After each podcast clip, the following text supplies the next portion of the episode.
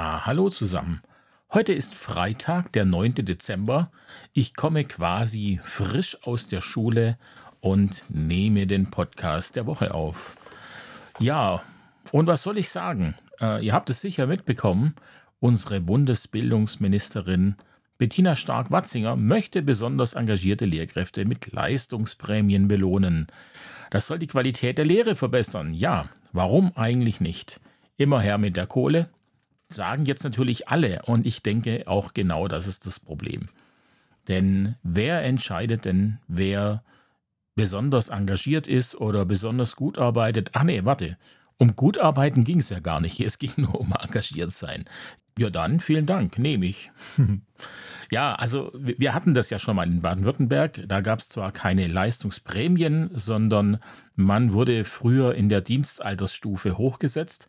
Allerdings hat es bei uns im Kollegium damals nur Ärger gegeben, denn man fand dann, dass die falschen Leute äh, früher aufsteigen durften, teilweise sogar äh, dieselben zweimal hintereinander, wo man dann gedacht hat, naja, also, das ist eine komische Sache. Und ich denke, dass es so eine, so eine Prämie äh, nicht besser macht. Letztlich sind ja die ganzen Kollegien Klüngel, anders kann man es nicht sagen. Äh, ganz oft steigen die, die Konrektoren auf zu den ähm, Schulleitern und man hat dann ähm, unterschiedliche Beziehungen im Kollegium. Man hat ja mit den Leuten auch unterschiedliche Sachen ähm, erlebt und da dann äh, objektiv zu sein, denke ich, das ist wirklich schwierig. Äh, was nicht heißen soll, dass es nicht geht, aber ähm, die Gefahr ist durchaus da. Und ähm, selbst wenn, glaube ich, die Schulleitung objektiv ist, könnte es trotzdem Missgunst geben wegen Lehrern, die sagen, das kann ja gar nicht objektiv sein, äh, weil die waren ja früher beste Kumpels oder so. Deswegen halte ich das tatsächlich nicht für eine, für eine schwierige Idee. Mir persönlich äh, wäre es viel lieber, Zeit zu bekommen. Ja, oder eben zu sagen, gut, du musst keine Vertretung machen äh, oder darfst nur noch so viel eingesetzt werden. Also mir persönlich wäre Zeit wichtiger als Geld. Denn Geld, das hatten wir ja schon mal, bin ich der Meinung, verdiene ich eigentlich genug. Ich hätte aber gern mehr Zeit, um meinen Unterricht vernünftig vorzubereiten. Nun gut, warten wir es ab und schauen mal, was passiert. Vielleicht verläuft es ja auch im Sand. Äh, das ist ja auch ganz oft so, dass die Vorschläge dann einfach nur mal in den Medien äh, breitgetreten werden und das war's dann. Ja, ich war am Samstag, also letzten Samstag war ich auf dem Weihnachtsmarkt in Stuttgart und ähm, an allen Eingängen waren Polizisten postiert. Überall gibt es inzwischen diese versenkbaren Lkw-Sperren und da, wo es keine gibt, da werden dann Polizeiautos quergestellt. Und ähm, ja, überall an diesen, an diesen Stellen oder also sehr oft verteilt stehen da dann zwei Polizisten und einer davon hat eine Maschinenpistole im Anschlag. Und ich muss sagen, das ist tatsächlich überhaupt kein schönes Gefühl, wenn man an denen vorbeiläuft. Äh, wenn man das im Fernsehen sieht, ist das das eine. Wenn man dran vorbeiläuft, ist es nochmal ein bisschen was anderes. Und es hat natürlich mit Weihnachten, dem Fest der Liebe, überhaupt nichts zu tun. Und wenn man das so sieht, ja, dann, dann muss man sich doch allen Ernstes fragen, wo haben wir als Menschen versagt? Warum äh, kommen wir nicht aus diesem Loch heraus, uns gegenseitig ja, zerstören zu wollen? Warum können wir andere Meinungen nicht leben lassen? Und warum kümmern wir uns nicht einfach gemeinsam um diese Welt? Könnte doch auch ganz schön sein. Könnte doch einfach nett sein. Stellt euch das mal vor. Äh, wir sind einfach alle nett zueinander. Okay, jetzt ist natürlich klar, ich weiß, das ist ja oft aus Frustration beziehungsweise ähm, aus der Armut heraus vielleicht entsteht dann Kriminalität. Das ist sicherlich jetzt nicht so einfach, wie ich sage, aber ich glaube, es müsste auch nicht ganz so drastisch sein, ähm, wie es ist. Also ja, denke ich.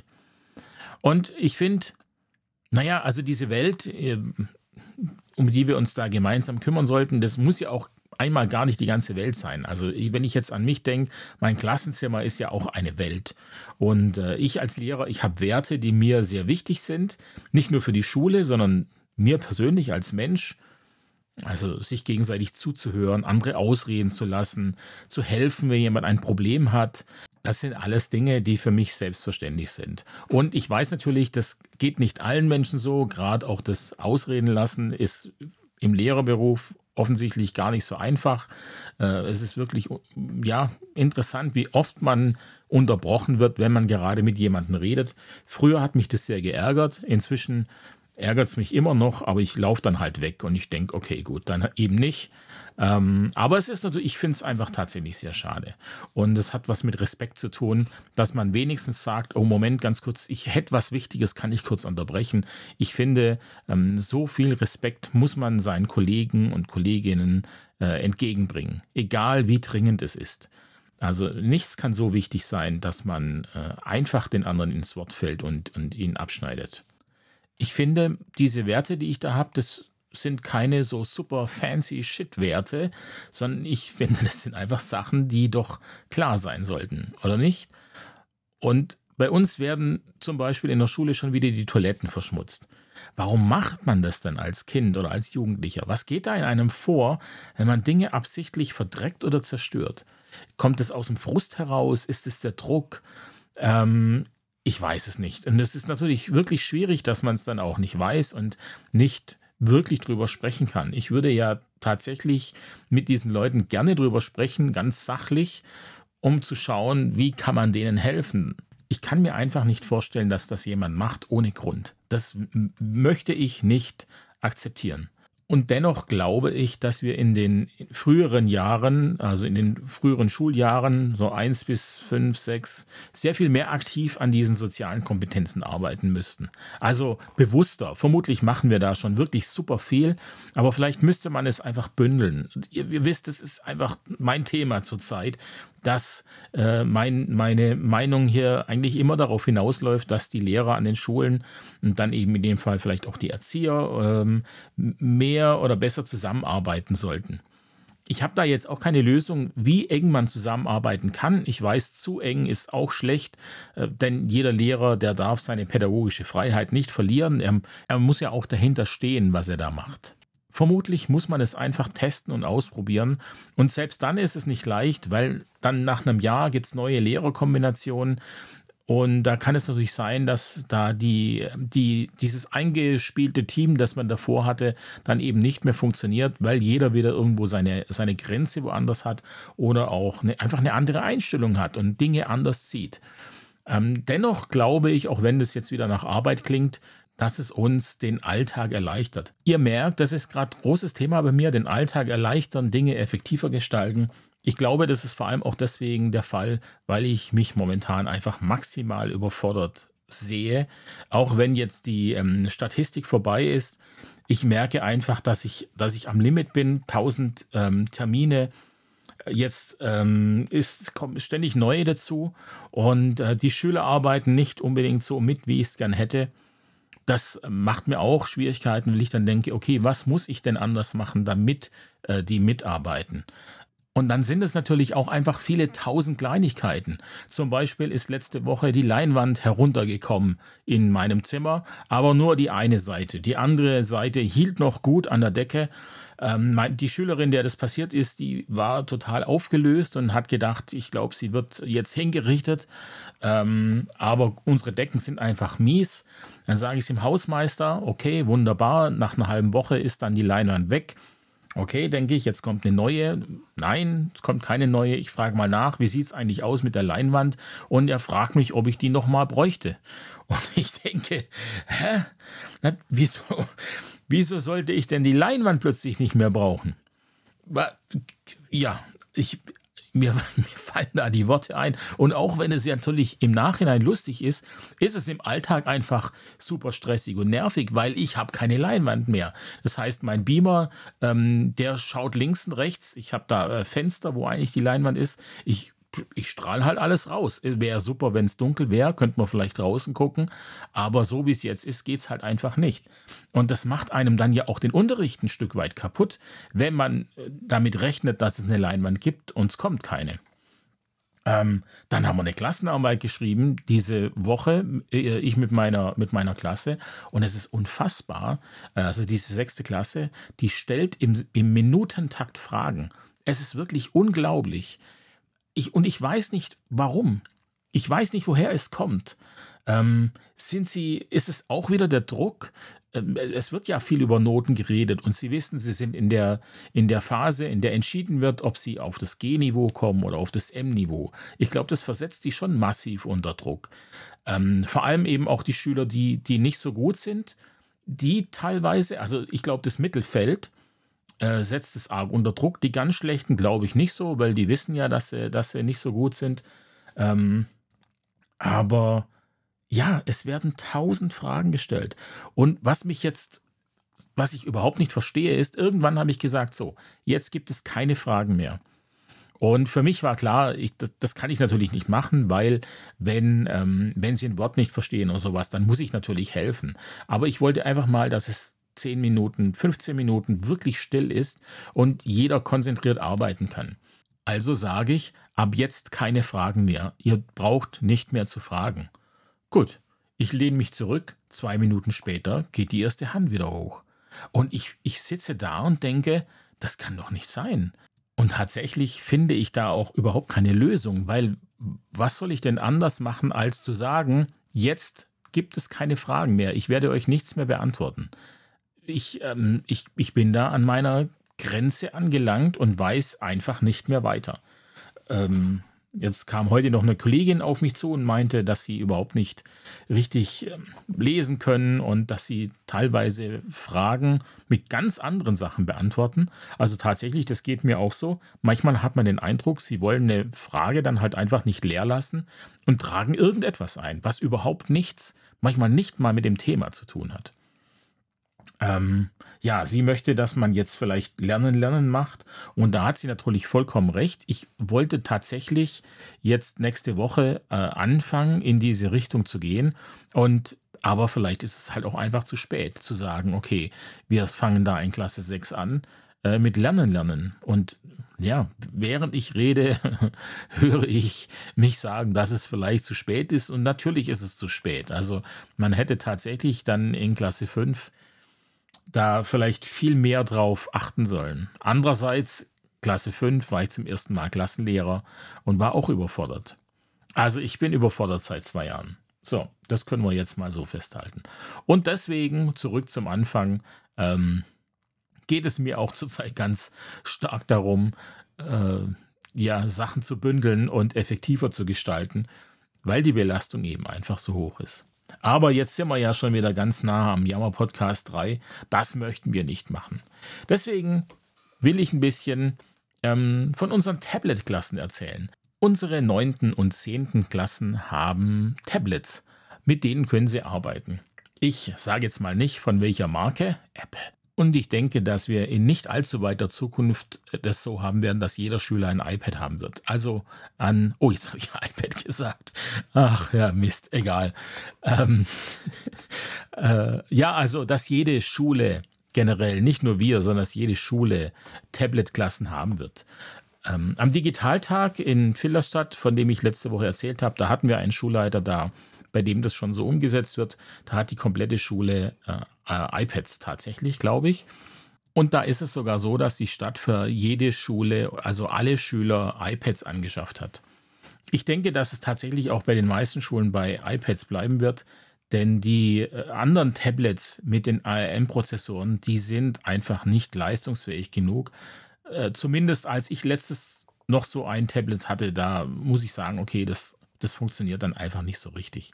Seitdem ich Apple habe, äh, interessiert es mich irgendwie nicht mehr. Äh, da schaue ich nicht mehr nach Prozessoren und Geschwindigkeiten, weil einfach klar ist, dass die Apple-Teile äh, schnell sind und gut sind und kann man sich einfach drauf verlassen. Also das ist einfach, ja, das ist einfach bisher ist da ein Windows-Gerät oder ein Android-Gerät nicht rangekommen. Direkt nach dem Auspacken vielleicht ja, aber nach ein paar Monaten fängt es einfach an langsamer zu werden.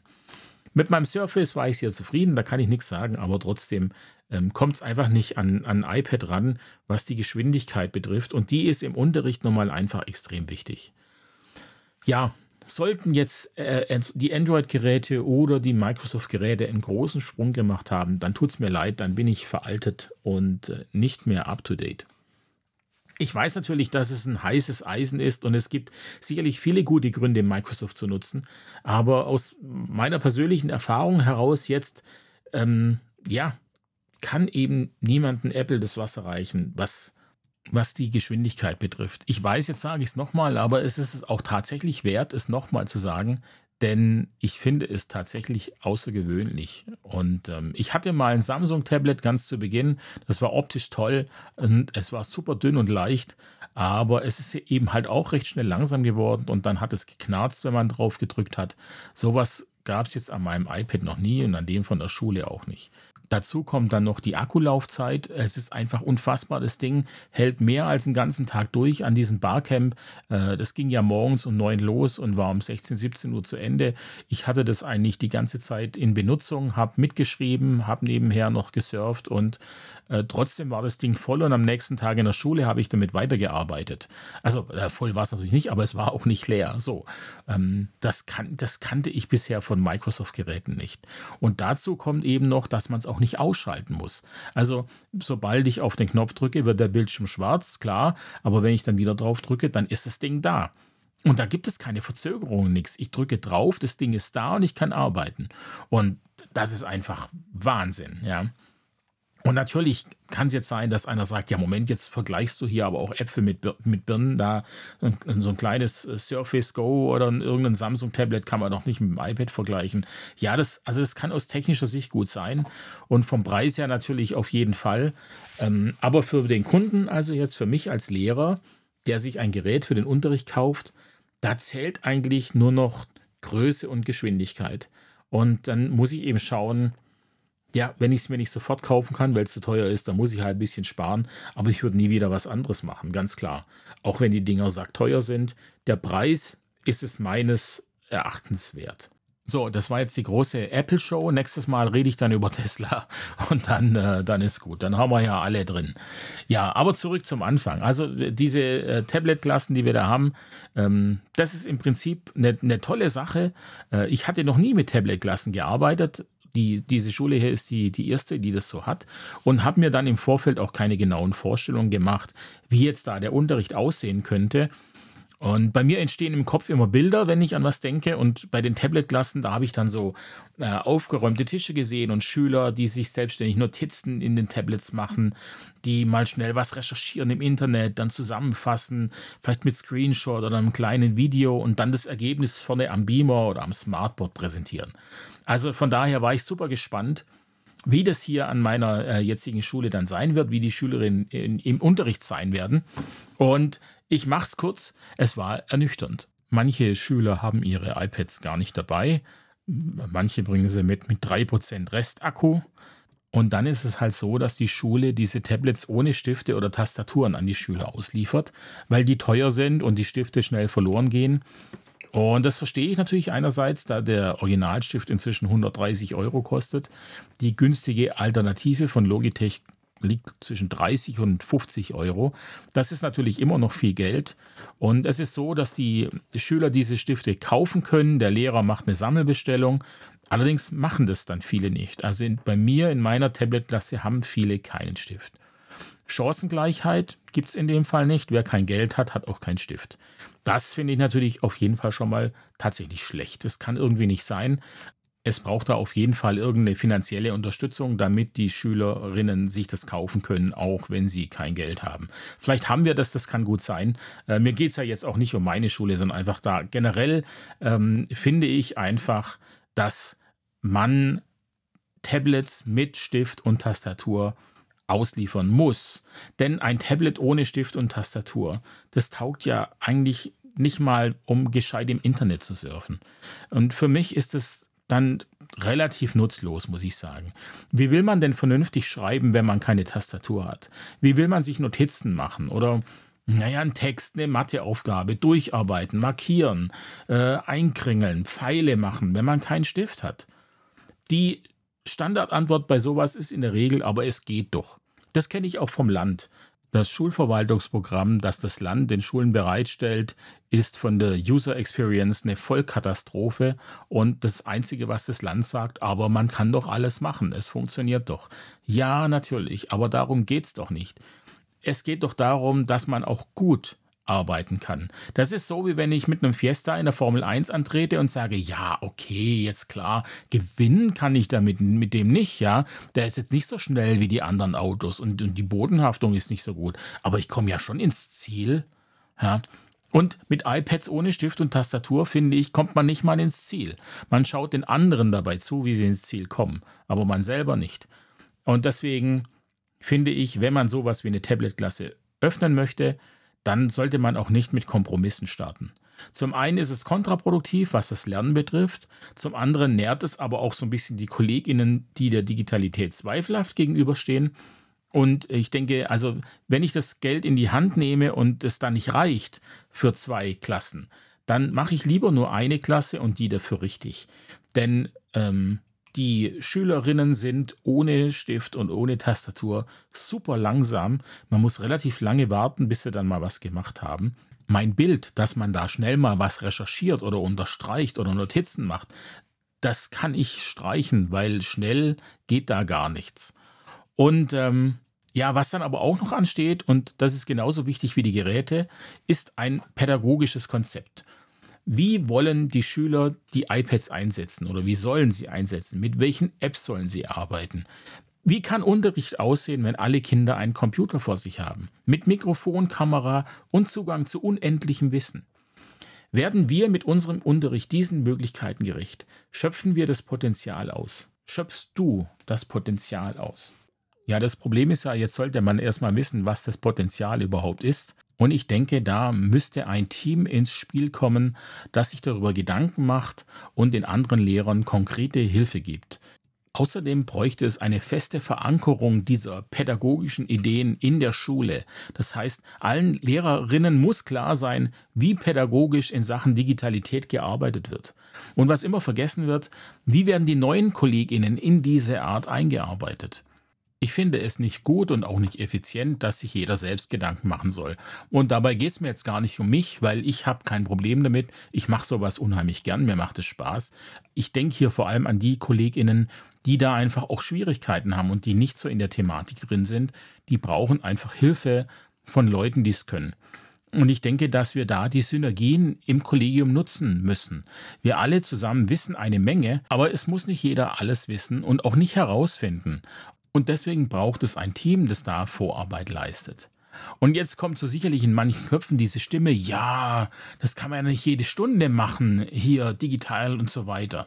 Ja, genau, also das denke ich auch. Richtig, wenn wir so unterrichten, wie wir es derzeit machen, kann man das nicht jede Stunde machen, weil dann der Aufwand von der Vorbereitung und so echt riesig ist. Aber wenn wir ein neues Selbstverständnis für Unterricht entwickeln, dann wäre das vielleicht möglich. Ja? Meiner Meinung nach müssten wir den Schülern viel mehr Verantwortung für das Lernen geben. Aber dazu gehört auch, dass wir ihnen sagen, wie das aussieht. Und mit sagen meine ich beibringen, so wie wir auch Fächer beibringen. Also, dass man das lernen muss. Lernen, lernen, so eben wie es meine Kollegin auch von mir möchte. Und ähm, ja, das kann ich einfach so lernen. Man muss es den Leuten beibringen. Und es ist also eine schreckliche Erkenntnis nach anderthalb Jahren ähm, Klassenlehrer sein. Aber gut, ich kann die Zeit nicht zurückdrehen. Ich glaube, dass wir in den unteren Klassen, also jetzt bis Klasse 6, viel mehr Methoden und Kompetenztraining bräuchten. Sowas gibt es bis jetzt zu wenig. Gruppenarbeit im Unterricht finde ich super wichtig ähm, kann richtig gut sein, braucht aber Übung. Deswegen machen das, glaube ich, nicht so viele. Auch vielleicht, weil sie Angst haben, dass, die wichtige, dass sie wichtige Lernzeit verlieren. Und in den oberen Klassen ab sieben oder so gibt es dann mehr Verantwortung, Stück für Stück für den Einzelnen. Wir müssen den Kids beibringen, sich selbst Notizen zu machen. Nicht nur unsere Arbeitsblätter konsumieren, selber schreiben und Gedanken machen, wie man was formuliert. Ähm, das ist viel nachhaltiger. Äh, Sketchnotes beibringen. Es ist bewiesen, dass Text in Kombination mit Bildern sehr gut in Erinnerung bleibt. Und alle Kids malen gern. Und wir trainieren ihnen das ab. Hör auf mit Malen und schau her. Wieso ändern wir das, was sie mögen, nicht ähm, in was Sinnvolles ab? Ja, äh, hier, wir machen verbindliche Sketchnotes-Kurse in Klasse 7 zum Beispiel, zwei Nachmittage. Dann im Unterricht einsetzen, sodass die äh, Übung gewonnen wird. Und äh, natürlich erreiche ich damit nicht alle, aber das mache ich ja nie. Wir haben unterschiedliche Lerntypen und jeder muss äh, da angesprochen werden, wo er am besten lernen kann. Meine guten Zehner in meiner Tablet-Klasse, die kommen so langsam in dieses Arbeiten rein, wie ich mir das vorstelle, aber es fällt ihnen schwer. Und äh, man merkt, sie müssten das sonst nicht machen, oder zumindest habe ich den Eindruck, sie müssten das sonst nicht machen, denn Sie wissen auch nicht so recht, wie sie die Sachen aufschreiben sollen. Am Anfang haben sie einfach alles abfotografiert. Also äh, einer hat was geschrieben und dann schickt das den anderen oder sie fotografieren was ab. Und das alles dann eben noch in unendlich langsamer Geschwindigkeit. Natürlich eben auch, weil Tastatur und Stift fehlen. Aber nicht nur deswegen, sondern weil sie es nicht gewohnt sind. Und wie findet man eigentlich Dinge im Internet? Weiß es jemand? Also wer weiß schon, wie ich äh, da in der Google-Suche zielgerichtet äh, suchen kann? Wisst ihr zum Beispiel aus dem Stegreif, wie man eine bestimmte Internetseite über Google nach Inhalten durchsucht? Wie man Begriffe ausschließen kann oder verbindlich mit anzeigen kann?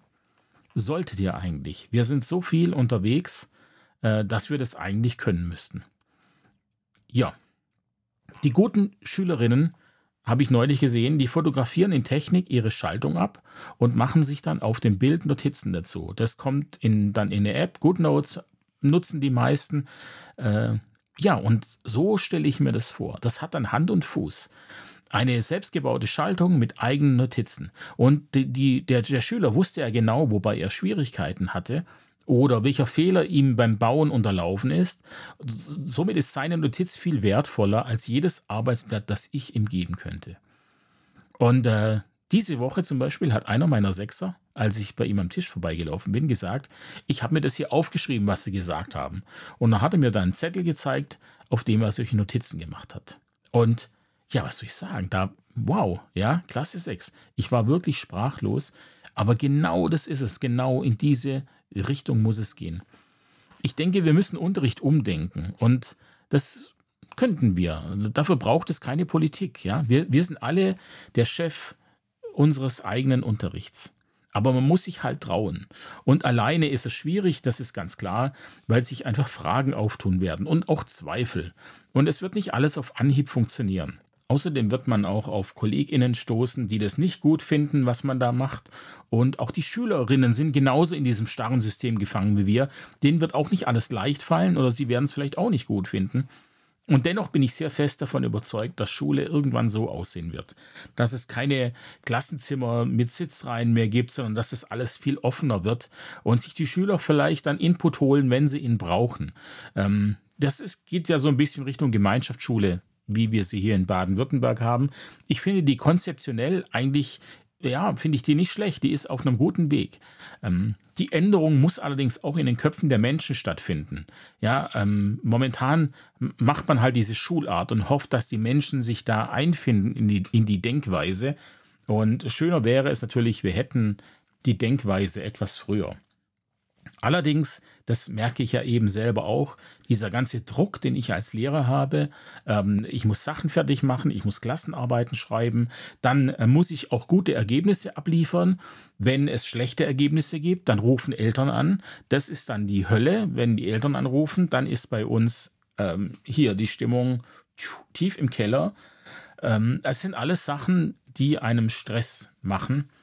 Und deswegen ist es eben gar nicht so einfach von diesem festgelegten Weg, den wir da haben und den wir seit Jahren betreten, von dem so ein bisschen abzuweichen. Und nicht, dass ich jetzt falsch verstanden werde.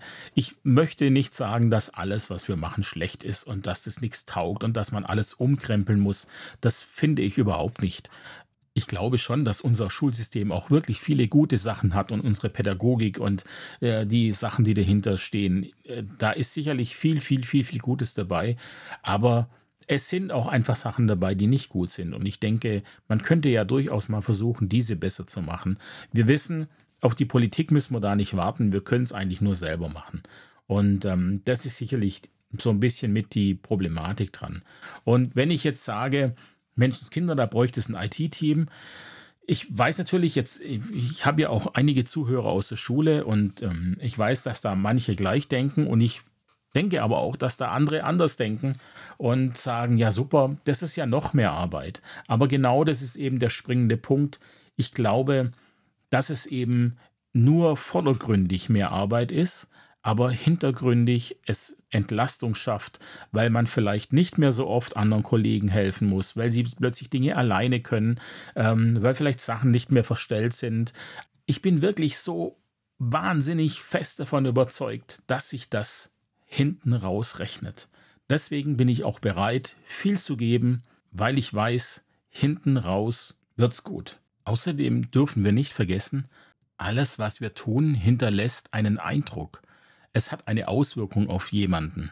Und ich denke, dass tatsächlich manche angesteckt werden davon und sehen, ach guck mal, da lohnt sich was oder der macht was. Das probiere ich auch mal, das mache ich auch mal. Also ich glaube, dass dieses Kleine, was man selber macht, woanders auch gemacht wird und vielleicht anders oder größer. Und ähm, man setzt da so eine kleine Lawine in Gang.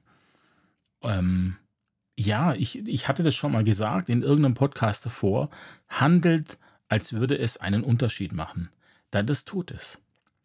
Da bin ich auch sehr fest davon überzeugt. Und ich habe neulich dazu einen passenden Spruch gesehen. Ähm, Zeitreisende dürfen in Filmen ja auf keinen Fall irgendwas machen, weil es sich immer sehr massiv in der Zukunft auswirkt. Aber witzigerweise denkt keiner, dass sein Handeln heute etwas in der Zukunft ändert. Ja? Ich lasse das einfach mal wirken. So kriegt man den Podcast auch auf eine Stunde. Ja. Ich habe euch noch ein gutes Beispiel. Äh, aufgepusht von diesem Barcamp habe ich mich rangemacht und habe ein kleines Video zu Taskcards erstellt für mein Kollegium. Ich wollte den KollegInnen darin zeigen, wie man, was man alles damit machen kann. Bisher kannte ich Taskcards oder eben Padlet äh, nur aus Sammlungen von Informationen und das, äh, da, das hat mich eben nicht überzeugt. Deswegen wollte ich den Schwerpunkt auf das pädagogische, auf den pädagogischen Nutzen setzen und eben zeigen, was man alles damit im Unterricht machen kann. Und ich stelle fest, ich bin jetzt im Nachhinein relativ häufig darauf angesprochen worden, dass die KollegInnen sich das mal angeschaut haben oder sich jetzt auch den, den Zugang geholt haben und es im Unterricht einsetzen wollen. Ja, das ist doch eine tolle Sache. Und das bestätigt mich natürlich auch in meinem Gedanken, dass, ähm, dass man etwas bewirken kann, auch nur mit Kleinigkeiten. Also, tolle Sache. Deswegen mal wieder ein Aufruf, das gab es schon lange nicht mehr. Traut euch, macht Sachen. Ähm, Sie haben einen Eindruck, ihr hinterlasst Eindruck, ihr kriegt es vielleicht nur nicht immer mit. Ähm, aber deswegen muss man es trotzdem machen. Anderes Thema, aber wieder meine 10. Klasse. Wir haben da ja eben neues Thema, Microbit, Programmieren und so weiter. Und es gibt da durchaus Schüler, die sehr negativ sind. Und ich hatte dann mit einem äh, gesprochen, am Ende der Stunde hatte ich den zu mir vorgenommen und habe ihm gesagt, dass er einfach positiver sein muss. Er muss sich sagen, dass er es kann, dass er es hinkriegt. Letztlich ist es einfach nur Übung. Das ist ja eben auch das, diese äh, Studie der Selbstregulierung, die ähm, besagt letztlich, dass der Erfolg von den Menschen einfach abhängig ist äh, davon, wie viel sie üben. Und ähm, kurze Zeit später, ich glaube zwei Tage später, nachdem ich das dem gesagt habe, war dann von unserem, von unser aller Netzlehrer Bob Blume, äh, gab es einen Beitrag über Growth Mindset. Und dann äh, dachte ich, ja, natürlich, klar. Das ist mir ähm, da in dem Moment gar nicht eingefallen, aber im Unterbewusstsein habe ich das tatsächlich dann eben so ähnlich zu diesem Schüler gesagt. Ähm, und dieses Growth Mindset, das ist ja jetzt nichts nix, auch wieder nichts Neues, aber ich finde, es ist es tatsächlich wert, es nochmal zu erwähnen. Und zwar geht es darum, dass man eben ein positives Mindset hat, dass man sich also sagt, ich bekomme es hin. Ähm, diese Theorie, die es da gibt, die unterscheidet eben zwischen diesem Growth Mindset und dem Fixed Mindset. Und das ist eben einfach ein statisches Mindset. Mindset. Das heißt, ähm, die entwickeln sich nur in einem bestimmten Bereich weiter, nämlich dort, wo sie eh schon gut sind und wenig Fehler machen. Oder sie entwickeln sich auch so gut wie gar nicht weiter, wenn sie der Überzeugung sind, für nicht so richtig Talent zu haben. Und sie, sie sagen dann quasi, ihre Erfolgsaussichten in ihrer Zukunft und so, das ist alles vom, vom gegebenen Talent abhängig. Ähm, und das äh, ist auch eine, eine Lebenseinstellung. Das heißt, ähm, auch ihre Wünsche und Lebensträume setzen sie nicht um, weil sie eben äh, der Meinung sind, dass sie es eh nicht können und auch vielleicht auch vor der Herausforderung eben dann zurückschrecken. Dieses Growth Mindset ähm, ist insofern ziemlich simpel, dass man einfach das kleine Wörtchen noch irgendwo in den Satz rein machen soll. Also man soll nicht sagen, ich kann es nicht, sondern man soll sagen, ich kann es noch nicht. Und vielleicht ist auch das einfach so ein klitzekleines Wort, das wir immer mal wieder bei Schülerinnen einsetzen können, von denen wir merken, dass sie einfach sehr frustriert sind. Es bringt ja nichts, ihnen zu sagen, du hast nicht gelernt. Sie wissen, dass sie nicht gelernt haben. Deswegen ist es viel positiver und auch motivierender für die Kinder zu sagen, du kannst es noch nicht. Es spielt keine Rolle, warum sie es nicht können. Wir brauchen ihnen das auch nicht zu sagen, was sie nicht gemacht haben. Sie wissen, was sie nicht gemacht haben. Viel sinnvoller wäre es, wir würden ihnen sagen, was sie machen sollen. Denn manche wissen eben nicht, wie sie zum Ziel kommen. Deswegen wären so ganz konkrete Tipps vielleicht gar nicht schlecht. Und der Satz, du kannst es noch nicht oder du verstehst es noch nicht, finde ich tatsächlich ist eine Kleinigkeit, die ähm, man sich merken kann, die aber vielleicht einen ganz großen Erfolg haben könnte. Ich denke bei sowas immer, selbst wenn es nur einem Schüler etwas bringt, dann habe ich diesem einem Schüler geholfen. Dem hätte ich anders vielleicht nicht geholfen. Deswegen ähm, nutze ich sowas unheimlich gern und setze es auch ein, auch wenn man eben nicht weiß, wem es nun hilft oder nicht. Aber wir müssen einfach davon ausgehen, dass die Sachen, die wir machen, äh, die Menschen erreichen und zu etwas Positivem führen. Und äh, zugegebenermaßen ist es etwas schwierig, das jetzt hier im Podcast so zu sagen, denn genau heute hatte ich eigentlich den Eindruck, dass ich meine Schüler nicht erreiche, dass ich irgendwie nicht weiterkomme, dass ich ja stecken bleibe. Und ähm, ich, die Kinder sich nicht weiterentwickeln ähm, und ich natürlich dann am Überlegen bin, wie viel ist das meine Schuld, wie viel bin ich da verantwortlich dafür, dass sie dass sie nicht weiterkommen? Was müsste ich anders machen? Bei den Zehnklässlern kann ich sagen, hey Mann, du bist 15, 16 Jahre alt, jetzt reiß dich mal zusammen und mach was. Der versteht es, wenn ich sage, dass er verantwortlich ist für sein Lernen oder sie für ihrs.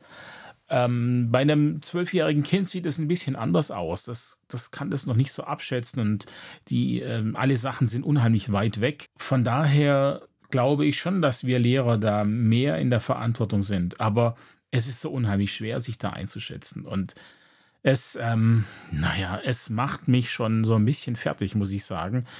Ich mag Verantwortung, ich mag meinen Job auch gerade deswegen, weil ich viel Verantwortung habe.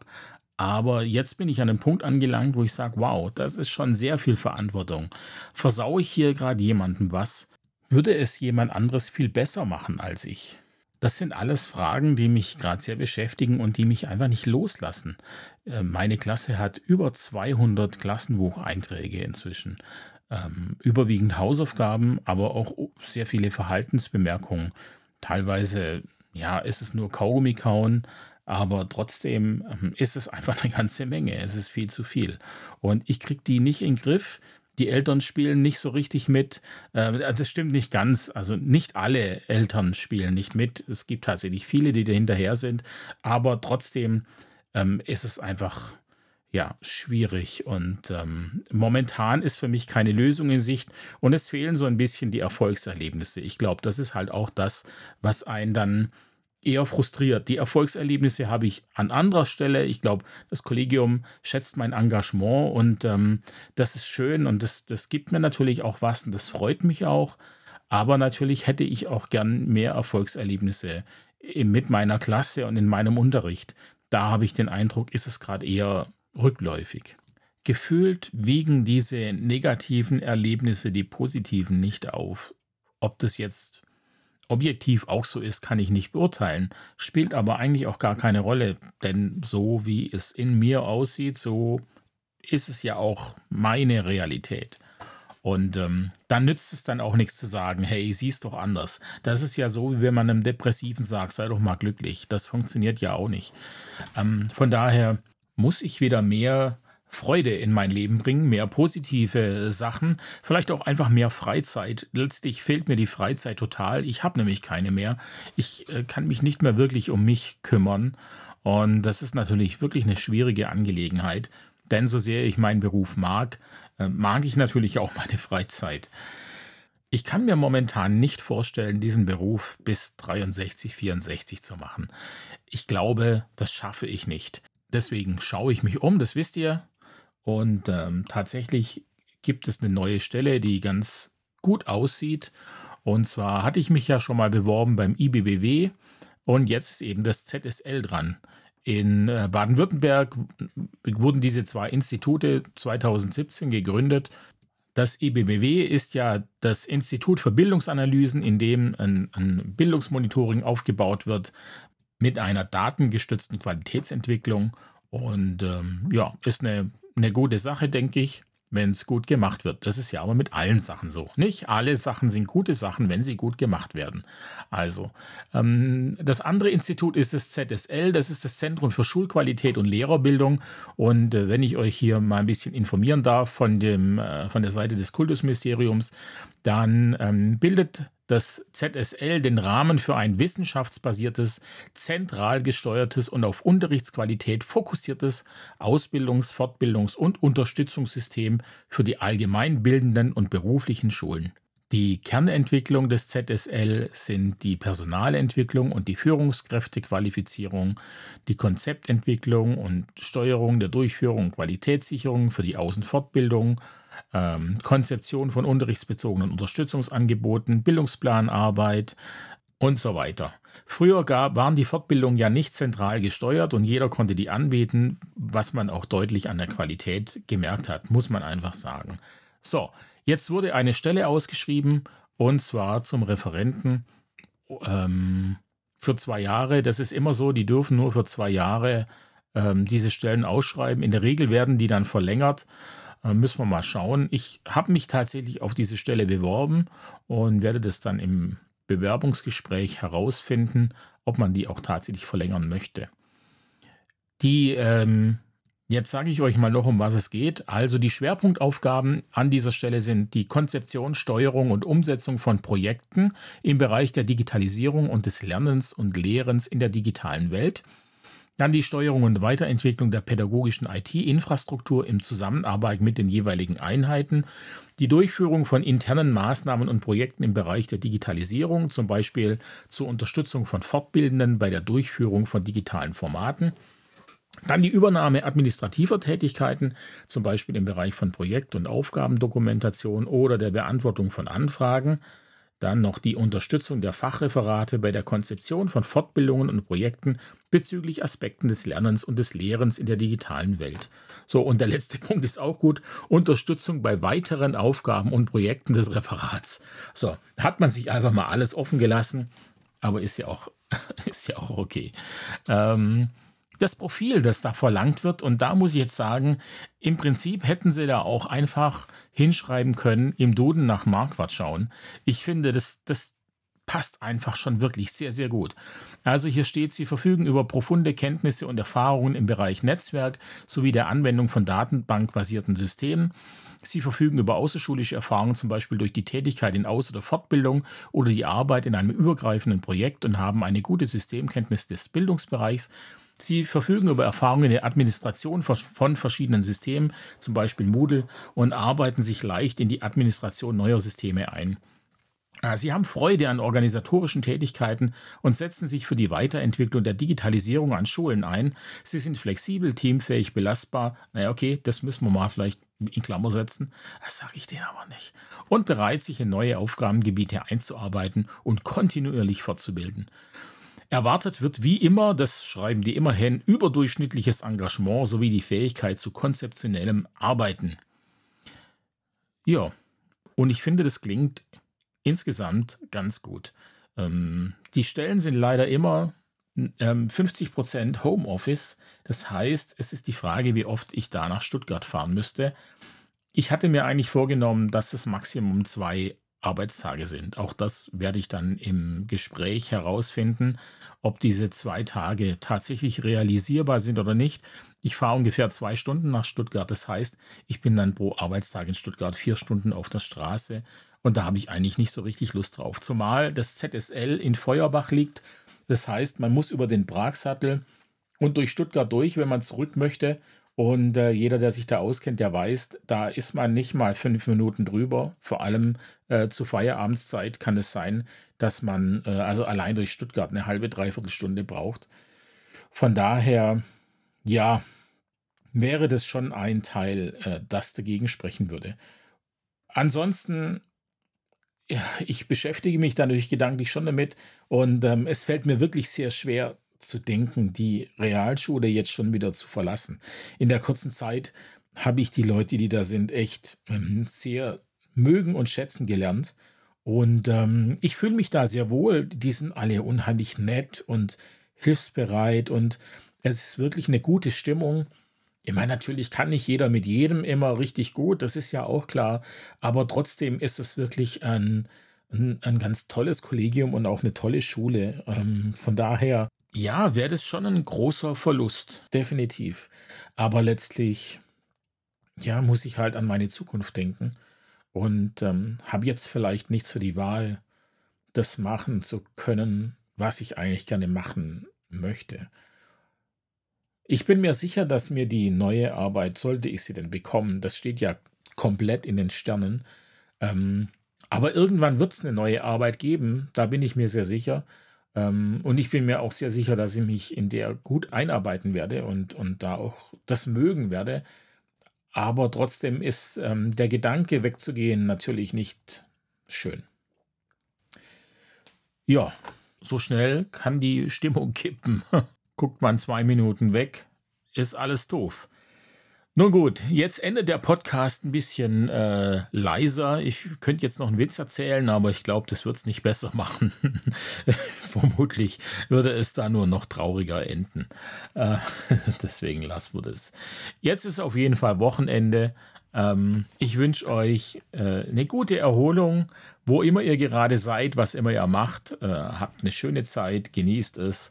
Wir hören uns nächste Woche wieder in alter Frische und positiv. Bis dann.